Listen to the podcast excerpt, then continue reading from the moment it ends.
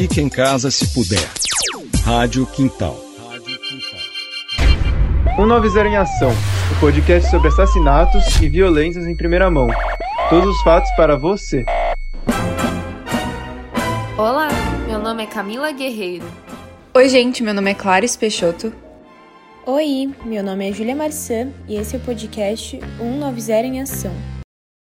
E no episódio de hoje vamos falar sobre o caso Richthofen, que quase 20 anos depois voltou a ser foco de atenção na mídia, após o lançamento dos filmes A Menina que Matou os Pais e O Menino que Matou Meus Pais, em setembro deste ano.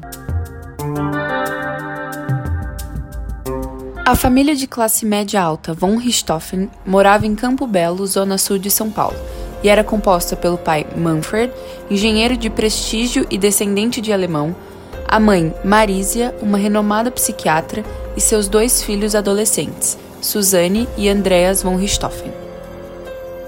Suzanne era uma menina bonita, boa aluna e tinha um futuro brilhante. Em 1999, por meio de seu irmão, a jovem conheceu Daniel Cravinhos e logo começaram a namorar. Daniel vinha de um nível socioeconômico bem abaixo do de Suzanne, o que gerou desaprovação e preocupação por parte dos pais da menina. Além disso, em 2002, descobriram que Suzane estava usando drogas com o namorado, o que fez com que eles proibissem o relacionamento. Na época do caso, aos seus 18 anos, Suzane Richthofen cursava Direito na Faculdade PUC São Paulo e seu relacionamento com Daniel tinha começado há três anos. O jovem, por sua vez, tinha 21 anos e não trabalhava e nem estudava. Na noite do dia 30 de outubro de 2002, Manfred e Marisia Richthofen foram assassinados por Daniel e seu irmão, Christian Cravinhos, e tudo indica que é amando de sua filha Suzane. O que realmente levou ao assassinato dos pais da menina e quem teve a ideia do crime são grandes incógnitas, já que os envolvidos não contam as mesmas versões dos fatos. Suzane apresenta uma versão diferente da visão relatada por seu namorado Daniel Cravinhos. Apesar de apresentarem algumas similaridades, as versões têm essências bem contrastantes. Em uma versão, foi Suzane quem manipulou seu companheiro. Já em outra versão, foi Daniel quem fez a cabeça de Suzane. A menina afirma que na época, Daniel abusava psicologicamente dela. Sempre tentava colocar Suzane contra os pais, demonstrava interesse em seu dinheiro, induziu as drogas e constantemente afirmava que se ela não fizesse o que ele queria, ela iria o perder casa, tipo, era aquela casa toda certinha.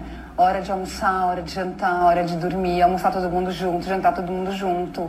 Não pode sair, só podia sair de sexta e sábado, domingo tinha que estar cedo em casa, durante a semana não podia sair. Todas as, tudo certinho, assim. Ia pra escola, voltava, toda uma vida toda regradinha. E ele me apresentou uma vida completamente diferente. A vida dele era completamente desregrada. Não tinha hora para chegar, não tinha hora para sair, podia tudo era uma vida do tudo pode. Eu me encantei com isso. Eu falei, nossa, que vida boa, pode tudo, qualquer coisa, é livre, leve, solto. Então, assim, na minha casa, que era tudo certinho, de repente eu conheci uma vida que era livre. Eu achava, ao lado dele eu me achava livre. Esse foi o áudio retirado de uma entrevista feita por Gugu com a Suzane von Richthofen. Já Daniel afirma que em nenhum momento se interessou pelo dinheiro da namorada e que Suzane já cultivava ódio pelos seus pais. Relatou também que a família von Richthofen era descontrolada, acrescentando que o pai abusava da filha e se encontrava com outras mulheres e que a mãe tinha um caso com uma amiga. Em 2016, Suzane foi condenada a 39 anos de prisão e, em 2015, passou a ficar em regime semiaberto, Daniel Cravinhos, o namorado de Suzane na época, foi julgado como autor do assassinato de Manfred e Marisia e também foi condenado a 39 anos de prisão.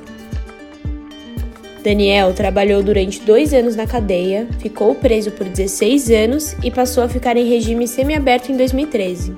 Desde 2018, ele está em regime aberto. Enquanto Christian Cravinhos foi condenado a 38 anos. Entretanto, quando obteve regime semiaberto, se envolveu uma confusão no bar. Foi denunciado pela agressão de uma mulher e foi flagrado com uma arma restrita. Assim, a sua pena aumentou em 3 anos e 4 meses. Suzane foi diagnosticada com limitrofe e com traços narcisistas. Além disso, na cadeia, namorou Sandra Regina Gomes, conhecida como Sandrão.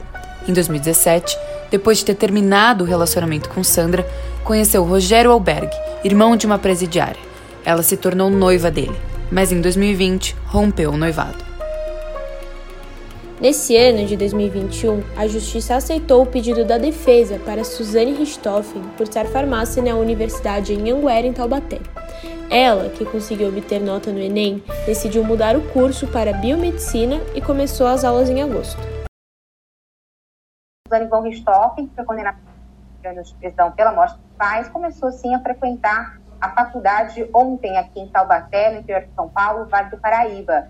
Ela, a gente tem imagens, né, que inclusive foram registradas ontem pela nossa reportagem, que mostram o momento que Suzane Richthofen entra, né, na, na faculdade para cursar biomedicina e depois ela deixa a faculdade é, minutos antes da aula acabar. Ela estava acompanhada da, de um advogado e também da diretora da faculdade.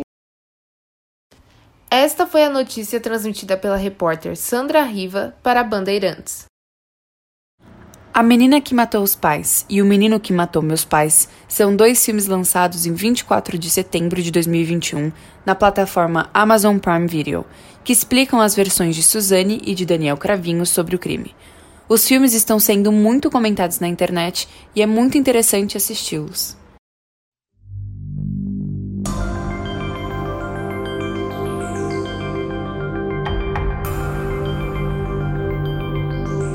E assim termina o episódio de hoje. Até a próxima. Obrigada, ouvintes. Casper no Quintal. Casper no Quintal é um projeto de voluntários e voluntárias do curso de jornalismo da Faculdade Casper Libero com a rádio web Quintal.